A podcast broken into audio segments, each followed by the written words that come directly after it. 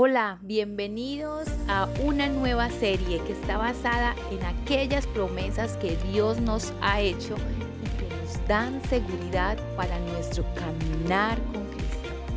Quédate hasta el final.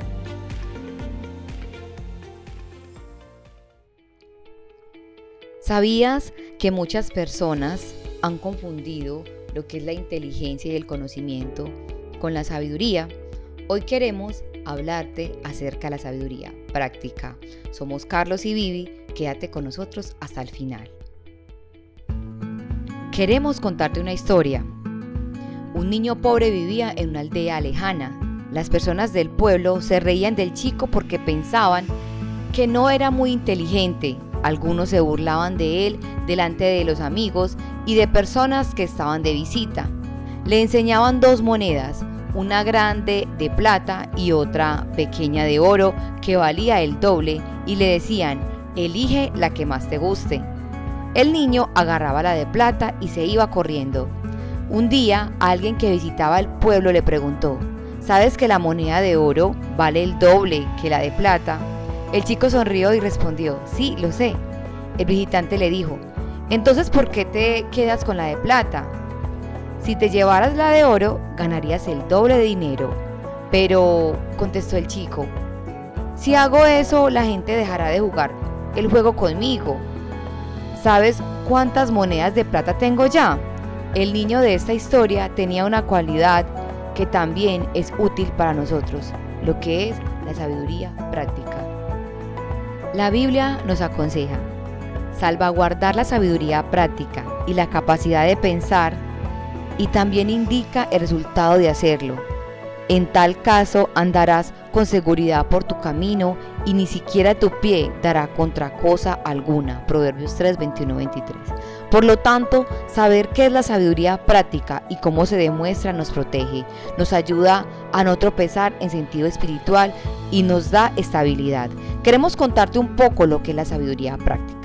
Sabiduría práctica no es igual que el conocimiento o el entendimiento. Tener conocimiento es acumular información o datos y tener entendimiento es saber cómo se relacionan esos datos entre sí. Pero la persona que posee sabiduría es capaz de usar su conocimiento y entendimiento para conseguir buenos resultados. Por ejemplo, alguien pudiera leer y entender un poco y en poco tiempo el libro que enseña realmente la Biblia y contestar correctamente las preguntas en las sesiones de estudio. Es posible que comience a asistir a las reuniones e incluso de buenos comentarios.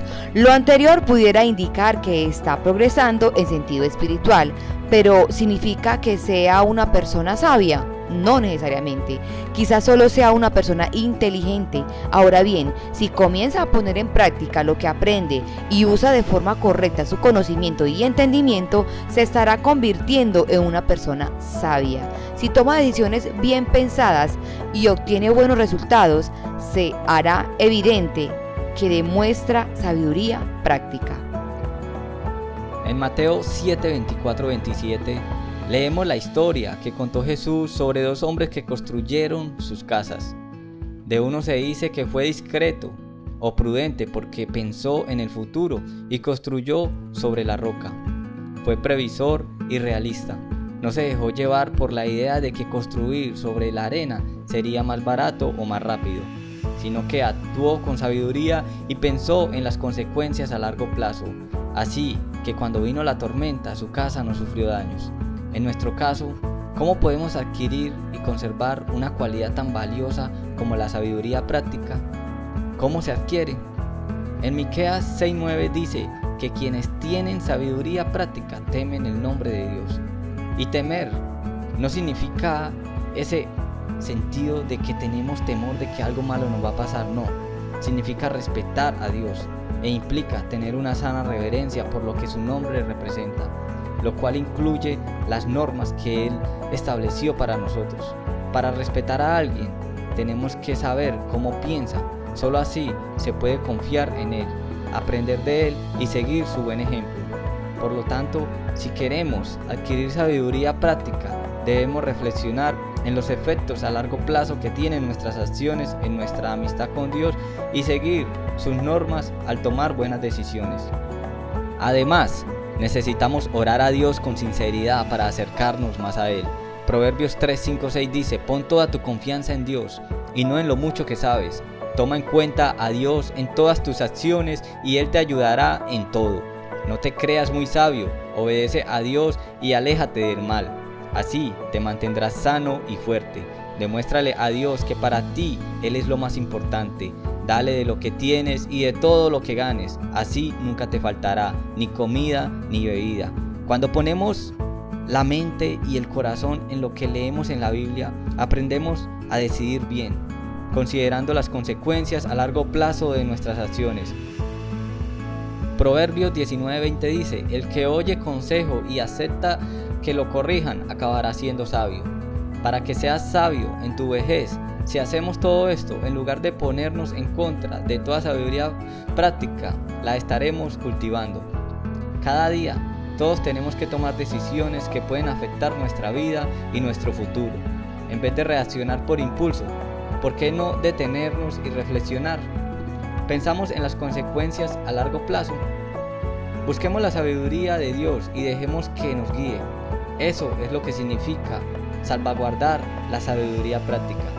Seguir este camino nos dará vida Proverbios 3, 18, 21 al 22 nos dice, Dios bendice a los que aman la sabiduría, pues de ella obtienen la vida. Hijo mío, aprende a tomar buenas decisiones y piensa bien en lo que haces. Hacerlo así te dará vida y los demás te admirarán. Andarás por la vida sin problemas ni tropiezos. Cuando te acuestes podrás dormir tranquilo y sin preocupaciones no sufrirás las desgracias que caen sobre los malvados. Dios siempre estará a tu lado y nada te hará caer. Y queremos finalizar diciéndote algo. Si crees que eres una persona que no eres sabia, si te has menospreciado por mucho tiempo porque has tomado malas decisiones a lo largo de tu vida y estas consecuencias te han alcanzado, déjame decirte algo. Santiago 1.5 dice, si a alguno de ustedes les falta sabiduría, pídasela a Dios y Él se las dará, pues Dios da a todos generosamente sin menospreciar a nadie. Y sabes, esto es asombroso. Si necesitamos sabiduría, literalmente podemos pedírsela a Dios. ¿Y sabes qué?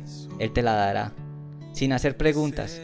De hecho, Él nos dará sabiduría muy generosamente y ni siquiera nos va a juzgar por nuestras acciones pasadas. Él está contento de que lo busquemos y estemos dispuestos a llenar nuestra vida con su verdad. Gracias por llegar hasta aquí. Somos comunidad. Gracias. Me levantaste, hoy me postro a adorarte.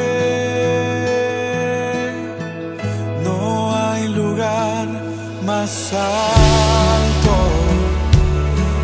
grande